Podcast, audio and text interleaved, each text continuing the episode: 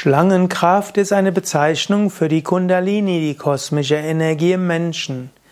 Der Mensch hat nicht nur den physischen Körper, hat auch einen Astralkörper und im Astralkörper gibt es zum einen die Nadis, die Energiekanäle, es gibt die Chakras, die Energiezentren und es gibt die verschiedenen Pranas, die verschiedenen Lebensströme.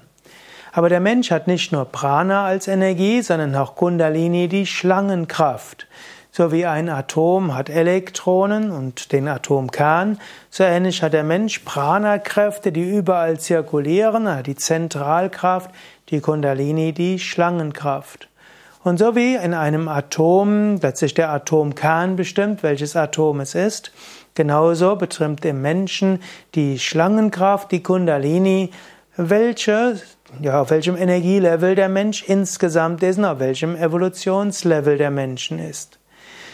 Die Schlangenkraft will irgendwann erwachen, so wie eine Kobra oder eine große Schlange irgendwo eingerollt ist, deshalb Kundala, die eingerollte, oder will sie irgendwann erwachen und dann den Menschen zum höchsten Ursprung bringen. So wie eine Kobra wach wird, gestört wird, dann steigt sie auf und geht dann nach oben. Sehr ähnlich, wenn die Schlangenkraft erweckt wird, dann steigt sie nach oben. Aber die Kobra muss nicht nur erweckt werden, sie kann auch selbst erwachen. Und so erwacht die Schlangenkraft in dir und führt dich dazu, dass du nicht mehr zufrieden bist mit einem normalen äußeren Leben. Wenn die Schlangenkraft erstmal dabei ist zu erwachen, reicht es nicht aus, beruflichen Erfolg zu haben, schöne Beziehungen zu haben, nette Kinder zu haben, schönes Haus zu haben, Garten, Auto, ab und zu mal in Urlaub zu fahren. Also dieses kleinbürgerliche Leben wird dich nicht zufriedenstellen, wenn deine Schlangenkraft erwacht ist.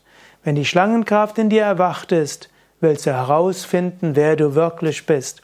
Und du wirst mit nichts zufrieden sein, außer der Erfahrung des Höchsten.